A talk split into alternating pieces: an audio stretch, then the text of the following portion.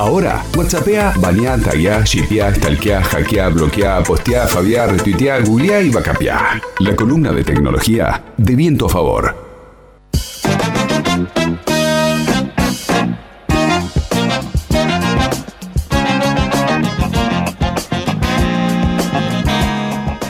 Hola, hola Hernán, ¿cómo va? Bienvenido. Compañeros, ¿cómo andan? ¿Todo bien? Bien, muy bien. Bueno, ayer en las redes y después también en un grupo que compartimos con Sebastián se planteó una discusión que me parece muy interesante, pero le quiero pedir a Seba que me dé una mano para después empezar a hablar de este tema que la verdad es un tema de debate, pero también de cómo estos que te gustan a vos, de cómo nos manipulan también mucho de nuestros gustos, preferencias y costumbres. Saco ticket en primera fila, vamos.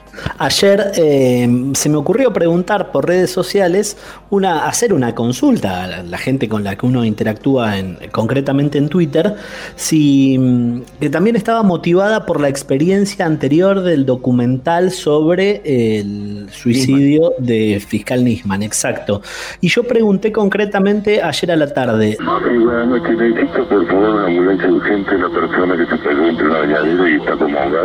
¿De verdad les interesa tanto el caso García Belsunce? ¿O miran cualquier cosa que pasa en Netflix?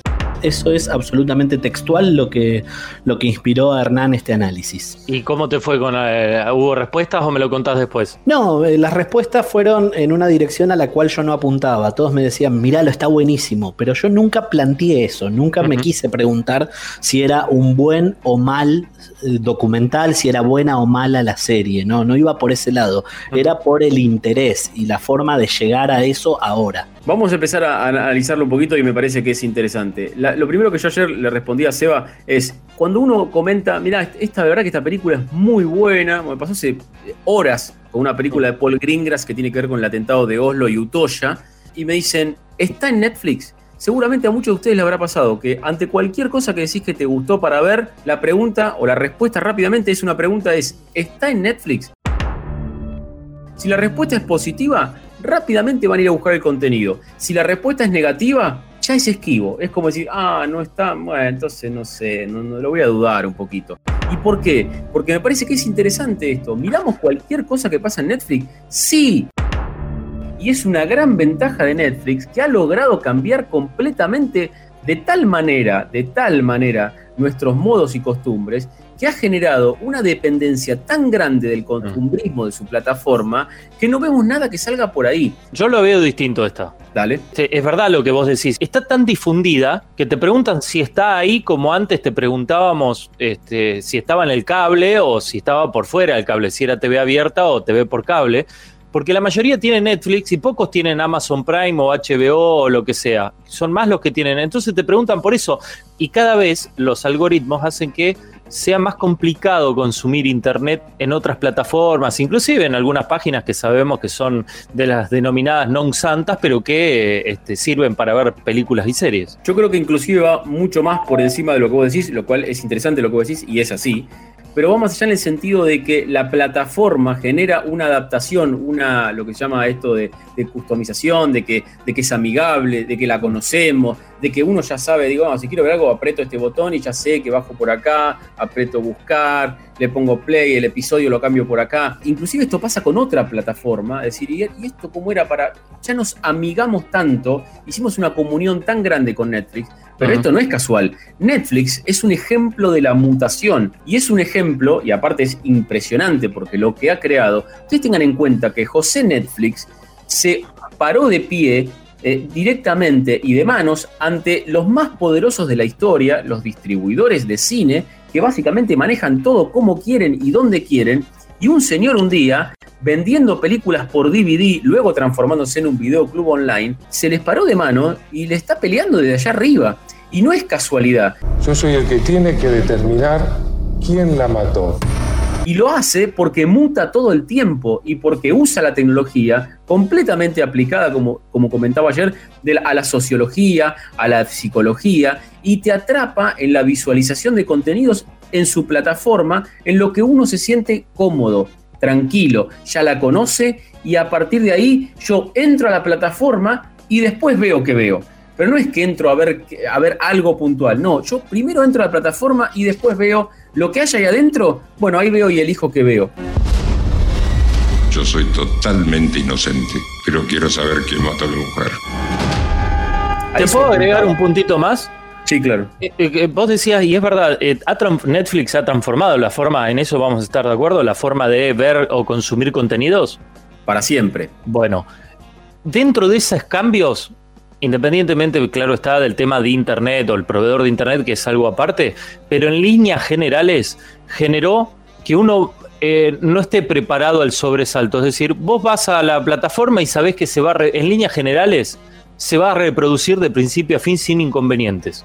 No como pasa, por ejemplo, repito, en otras plataformas, sobre todo en Internet, páginas de Internet y todo lo demás, en donde vos te ponías y decías, ah, no, este le pasó una cabeza por la mitad del, de la película porque estaba choreado de una pantalla. No, ah, este se escucha en algún momento mal o cambia el idioma. No, ah, este, este me, me borraron el link y tengo que ir a otro. O esto que es que se vean esos cortes constantes y que uno tiene que dejar que se almacene en buffer y subwoofer y todo lo demás. Sí, y, aparte es una cosa que va a pasar con Disney más. Es confiable. No, pero aparte cuando entren a Disney más, mucha gente va a decir, uy, ahora y este botón, ¿y dónde es esto? Uh, vuelvo a Netflix. Porque costumbre, la costumbre, decís vos. La costumbre, Juan, la costumbre, y porque Netflix hace todo lo posible para que vos te acostumbres y para que te sientas cómodo ahí. No todo el mundo maneja perfecto la tecnología y, todo, y ha generado casi un pacto social, digamos, ¿no? Vos vení acá, que te contengo, que estás tranquilo, que te digo que tenés que mirar, te doy una mano, todo el tiempo te ofrezco cosas nuevas y vos quedás tranquilo porque ya conoces esto. Y en base a eso pero insisto, también, y ahora quiero contar la otra parte de esta historia, que tiene que ver con la mutación. Esto no es casualidad. La verdad que si vos me decís, eh, dame una empresa que trabaje eh, increíblemente, sobre todo cambiando, mutando, buscando nuevas variantes, mezclando sociología, psicología, algoritmos, inteligencia artificial, machine learning, es Netflix. También, por supuesto, que lo es Google y Facebook, pero es Netflix y te voy a contar algunas cositas para, para que tengas en cuenta algunas cosas que se vienen, para que veas que no frenan, no es que dicen, bueno, ya está, ya gané, no ganaron nada. Acá el que no se queda quieto pierde. Y hoy por hoy tienen el doble que Disney más, pero no sé cuánto tiempo más. El mirá lo que hace, lo que hace Netflix. Primero, les recuerdo, eran venta de películas por DVD, te mandaban el disco a tu casa.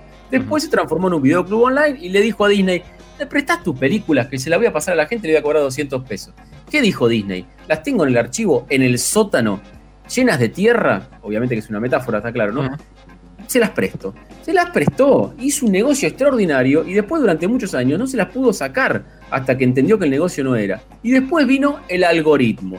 ¿Qué era el algoritmo? El algoritmo era que ellos veían que tenían un montón de datos, ¿cómo no voy a usar los datos para ver qué hago? Y dijeron, si yo no produzco, me van a sacar los contenidos tarde o temprano, o produzco o me muero. ¿Qué hizo? Empezaron a producir, pero no a producir aleatoriamente usaron sus datos. Los datos le decían, por ejemplo, el, primero y el, caso más importante, sobre todo el más conocido, el primer dato era el director preferido, David Fincher. El actor preferido, en aquel momento, Kevin Spacey. El tema preferido, política. ¿eh? Las bambalinas de la política. ¿Qué hicieron?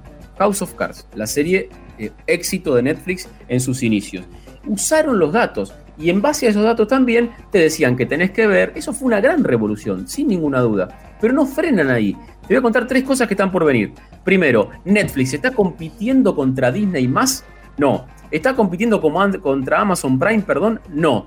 Está buscando las redes sociales. Y esto es eh, por supuesto que es pragmático, pero también es un concepto filosófico muy interesante. Van en busca de las, de las redes sociales. ¿Por qué? Van en busca del tiempo libre, porque Netflix sabe que compite por el tiempo libre de la gente y no está compitiendo con el tiempo libre contra Disney ni contra Amazon Prime, ni contra la televisión en sí. Está compitiendo contra que la gente elija ir a Instagram o mirar una serie de 10 minutos, por decirlo así para que se entienda.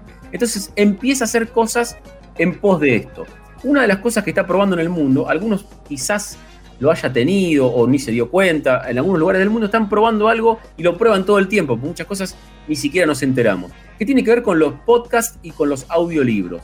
¿Qué está pensando, qué está buscando Netflix? Pruebas de que vos sigas escuchando un programa, una película, un documental, un podcast en segundo plano, pero sin video. ¿Qué significa esto? Primero que gastas menos, por supuesto, porque el video consume mucho dato y mucho tráfico. Pero segundo, que vos sigas estando ahí. que el video esté apagado, pero que vos sigas ahí. ¿Por qué? Porque ellos tienen comprobado, y acá es lo interesante, tienen datos de que miles de personas día a día dejan la película con el audio mientras hacen otra cosa y no miran la película. Es una compañía. Claro, pero es impresionante. Ellos tienen el dato de que, por ejemplo, hay uno que está escuchando Terminator porque es fanático de Terminator, pero no la está mirando. Y hay miles de personas, entonces van en busca de esos segundos. No frenan nunca. Y ahora van en busca de las redes sociales. Y la gran manera de la que Netflix ha crecido, se ha mantenido y seguirá creciendo, es entendiendo que el mercado cambia todo el tiempo y que hay que moverse todo el tiempo. En Francia, la última y cierro, en Francia detectaron, y esto es interesantísimo, ellos detectaron que en Francia mucha gente extraña la televisión en vivo, de los que están en Netflix. Tengamos en cuenta que Netflix hoy tiene dos, o cualquier OTT, cualquier servicio de demanda, tiene dos patas que le está faltando. Una es, entre comillas, la televisión en vivo, y la otra son los deportes en vivo. Bueno, primero Netflix ya firmó en Francia para transmitir partidos. Gran avance, gigantesco. Y ahora firmó una cosa que se llama Direct, que algunos ya lo tienen inclusive en Francia, no acá en la Argentina, pero sí en Francia. ¿Qué significa? Es una función para ver televisión en vivo. Vos entrás a un canal donde transmiten en vivo televisión. ¿Por qué? Porque les marca que un montón de gente en Francia quiere consumir contenidos como si lo estuviese viendo en vivo en la televisión. LU5 Podcast.